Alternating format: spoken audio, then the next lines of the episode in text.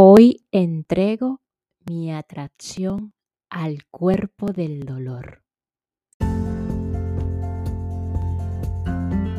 Hola, hola, quien te saluda Carla Berríos en KB en Unión Live, un podcast creado a partir de un propósito vital en donde encontrarás diversas herramientas para ayudarnos juntos en este camino de sanación y así recordar el verdadero ser.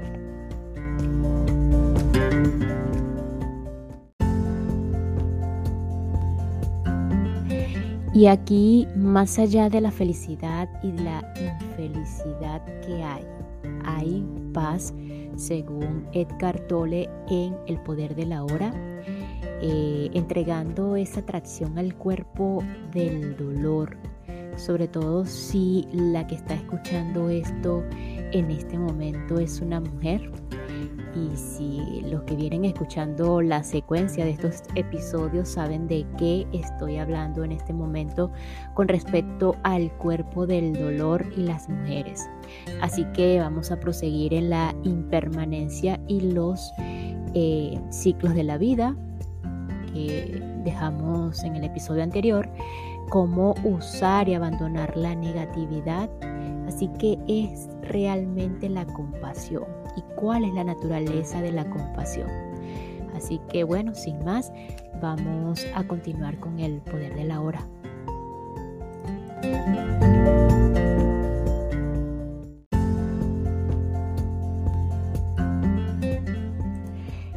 El Buda enseñó que incluso la felicidad es dukkha, D-U-K-K-H-A, una palabra pali que significa sufrimiento o insatisfacción. Es inseparable de su contrario. Esto significa que su felicidad e infelicidad son de hecho una sola cosa. Solo la ilusión del tiempo la separa. Esto no es ser negativo, es simplemente reconocer la naturaleza de las cosas, de modo que no persiga una ilusión por el resto de su vida. Tampoco es decir que no debería apreciar ya las cosas o condiciones placenteras o bellas, pero buscar en ellas algo que no pueden dar una identidad, un sentido de permanencia y de realización, es una receta para la frustración y el sufrimiento. Toda la industria de la publicidad y la sociedad de consumo se derrumbarían si la gente se iluminara y dejara de buscar su identidad a través de las cosas. Cuanto más busque la felicidad por este medio, más lo eludirá. Nada exterior lo satisfará excepto temporal o superficialmente, pero puede que necesite experimentar muchas desilusiones antes de darse cuenta de esta verdad.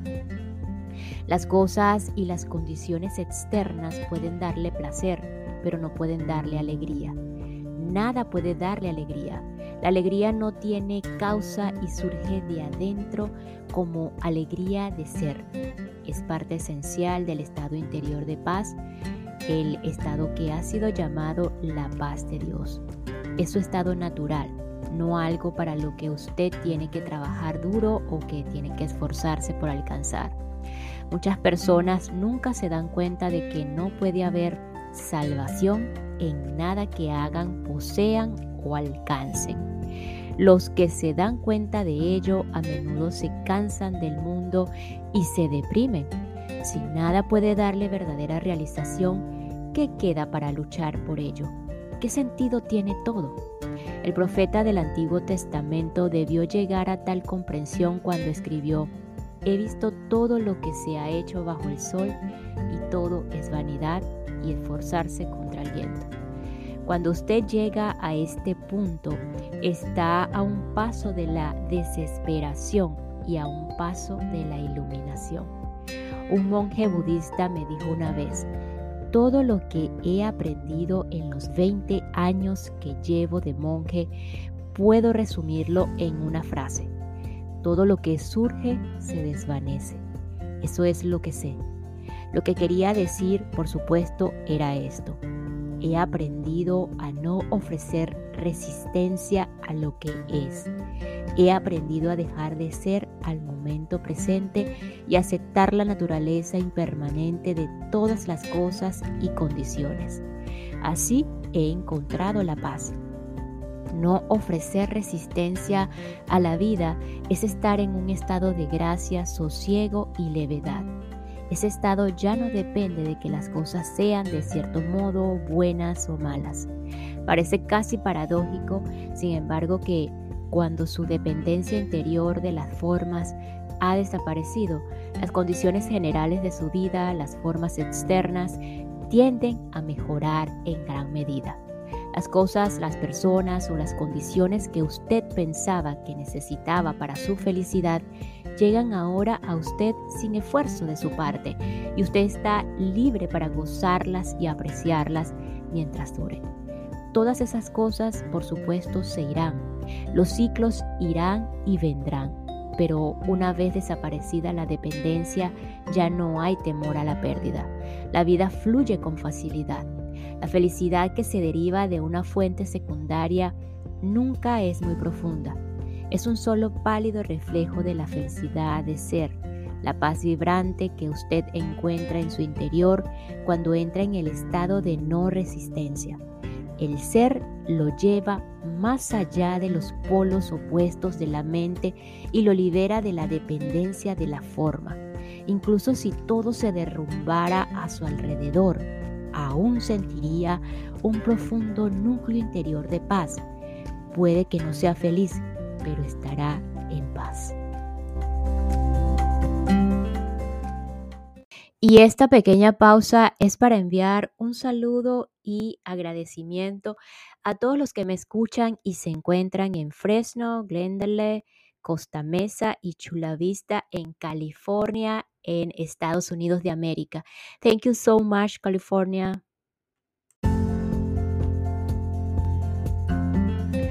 Usar y abandonar la negatividad.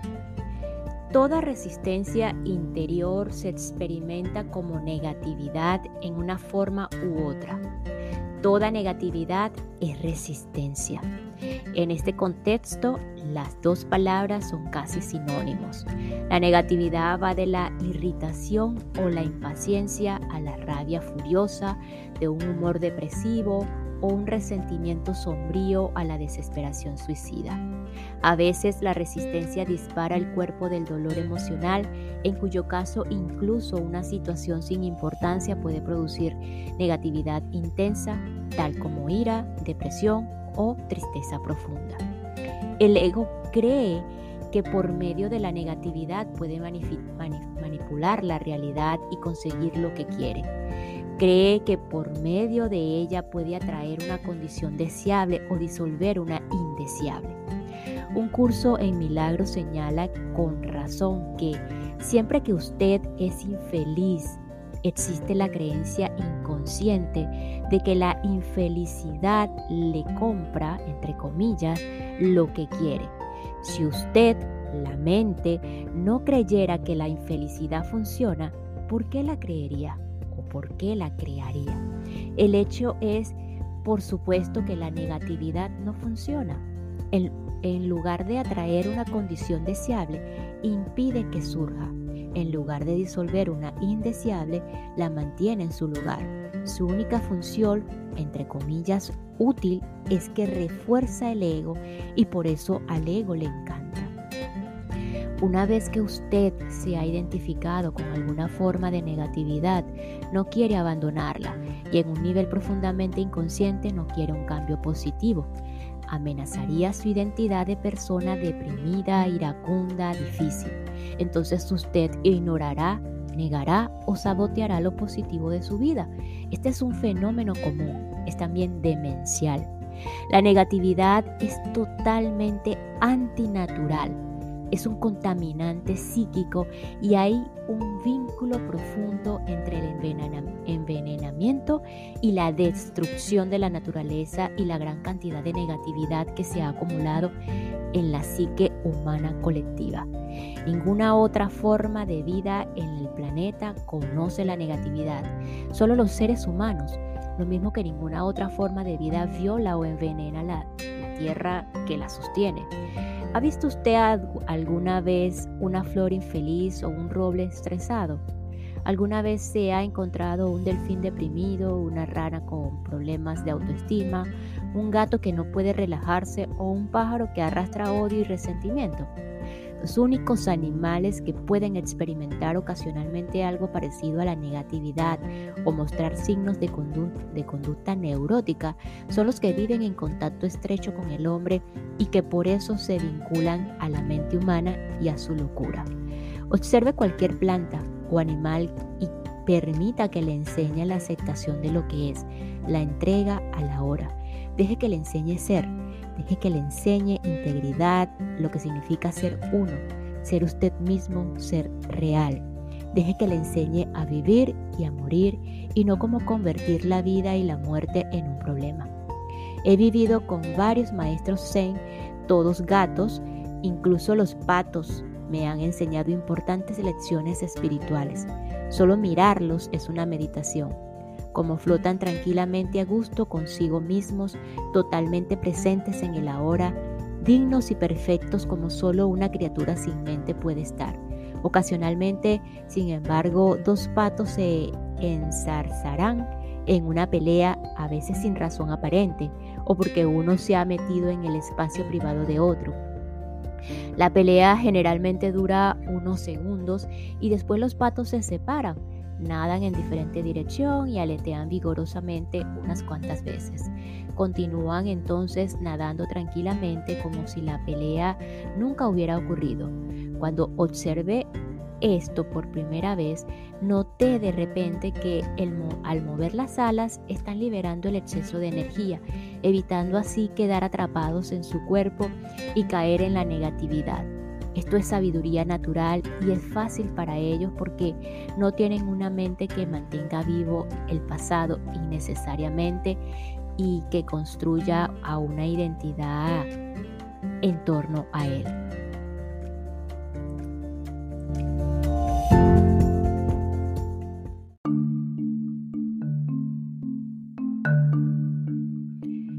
¿No podría una emoción negativa contener también un mensaje importante? Por ejemplo, si a menudo me siento deprimido, puede ser una señal de que algo anda mal en mi vida y puede forzarme a mirar mi situación vital y hacer algunos cambios. Así que necesito escuchar lo que la emoción me está diciendo y no rechazarla simplemente como negativa. Sí, las emociones negativas recurrentes a menudo contienen un mensaje lo mismo que las enfermedades, pero cualquier cambio que usted haga, sea que tenga que ver con su trabajo, con sus relaciones o con lo que lo rodea, es en últimas solo cosmético, a menos que surja de un cambio en su nivel de conciencia. Y en cuanto a esto, solo puede significar una cosa, volverse más presente.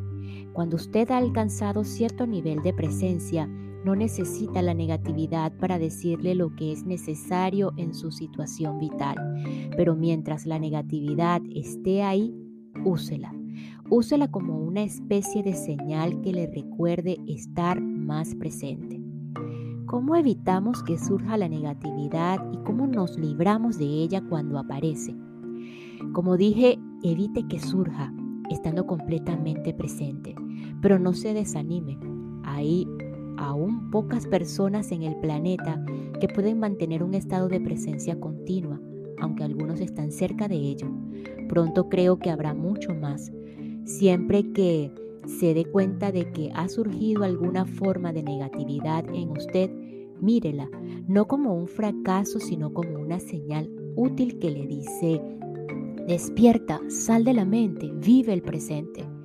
Hay una novela de Aldous Huxley titulada La isla, escrita en sus últimos años cuando se interesó mucho en las enseñanzas espirituales. Cuenta la historia de un náufrago en una isla remota separada del resto del mundo. Esta isla contiene una civilización única. Lo inusual de ella es que sus habitantes, al contrario de los del resto del mundo, son realmente cuerdos. La primera cosa que el hombre nota son unos papagayos coloridos encaramados en los árboles que continuamente cotorrean las palabras. Atención, aquí y ahora. Atención, aquí y ahora. Luego nos enteramos de que los isleños les han enseñado estas palabras para que les recuerden constantemente mantenerse presentes. Así que siempre que sienta la negatividad surgiendo en usted, causada por un factor externo, por un pensamiento o por nada en particular de lo que sea consciente, véala como una voz que le dice, atención, aquí y ahora, despierta. Incluso la más leve irritación es significativa y debe ser reconocida y observada. En caso contrario, habrá una acumulación de reacciones no observadas. Como dije antes, usted puede ser capaz de soltarla una vez se dé cuenta de que no quiere tener este campo de energía dentro de usted y de que no sirve para nada. Pero entonces asegúrese de que la suelta completamente. Si no puede hacerlo, acepte que está ahí y ponga su atención en ese sentimiento como señalé anteriormente. Como alternativa a abandonar una reacción negativa, puede hacerle desaparecer imaginando que usted se hace transparente a la causa externa de la reacción. Recomiendo que practique esto al principio con esas cosas pequeñas, incluso triviales, Digamos que está sentado tranquilamente en casa, de repente se oye el sonido penetrante de la alarma de un auto al otro lado de la calle, surge la irritación. ¿Qué sentido tiene la irritación? Ninguno en absoluto. ¿Por qué la creó usted? No lo hizo, fue la mente. Fue totalmente automático, totalmente inconsciente. ¿Por qué la creó la mente? Porque tiene la creencia inconsciente de que su resistencia que usted experimenta como negatividad o infelicidad de alguna forma disolverá en alguna medida la condición indeseable.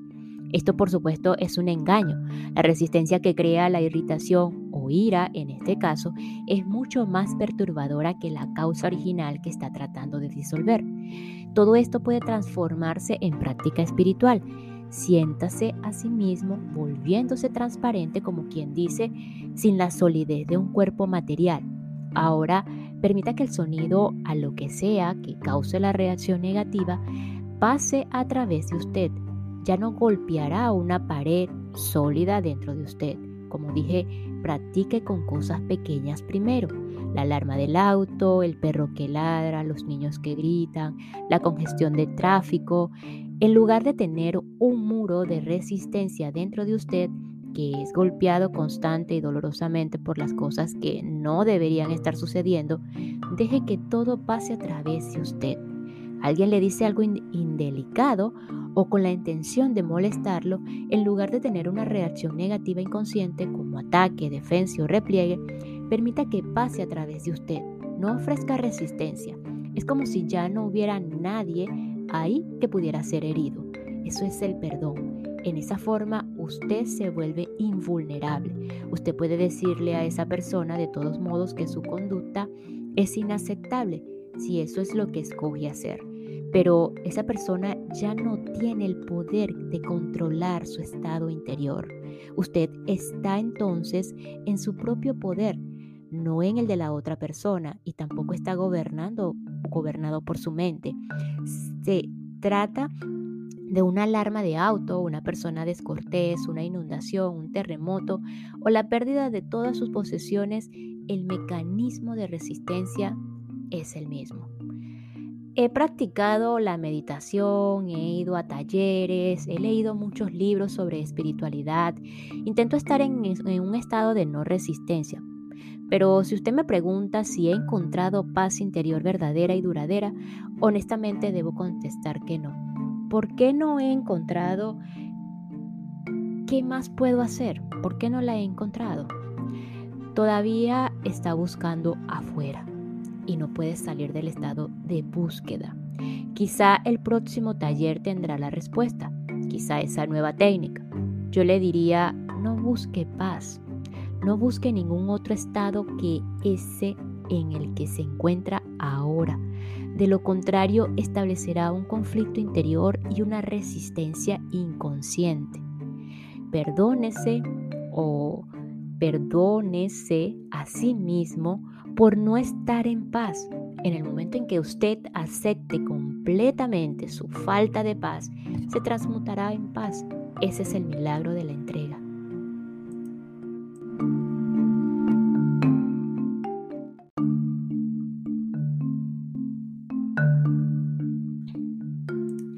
Usted puede haber oído la frase ponga la otra mejilla, que un gran maestro de la iluminación usó hace dos mil años.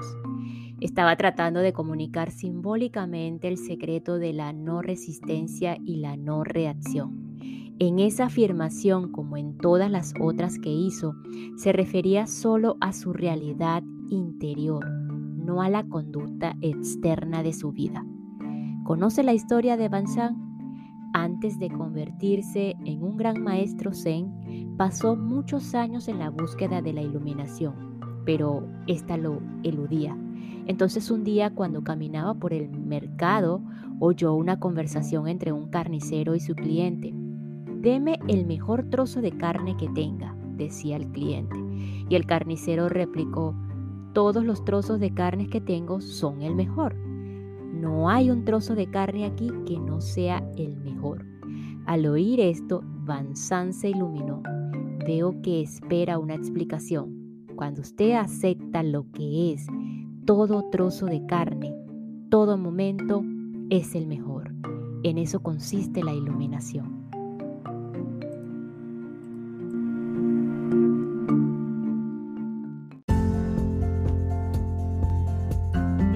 Y nos despedimos de este episodio con la siguiente frase. Siempre que se dé cuenta de que ha surgido alguna forma de negatividad en usted, mírela no como un fracaso, sino como una señal útil que le dice despierta, sal de la mente, vive el presente. Nos escuchamos en el próximo episodio para continuar con El poder de la hora de Cartole, un camino hacia la realización espiritual. Gracias, gracias, gracias.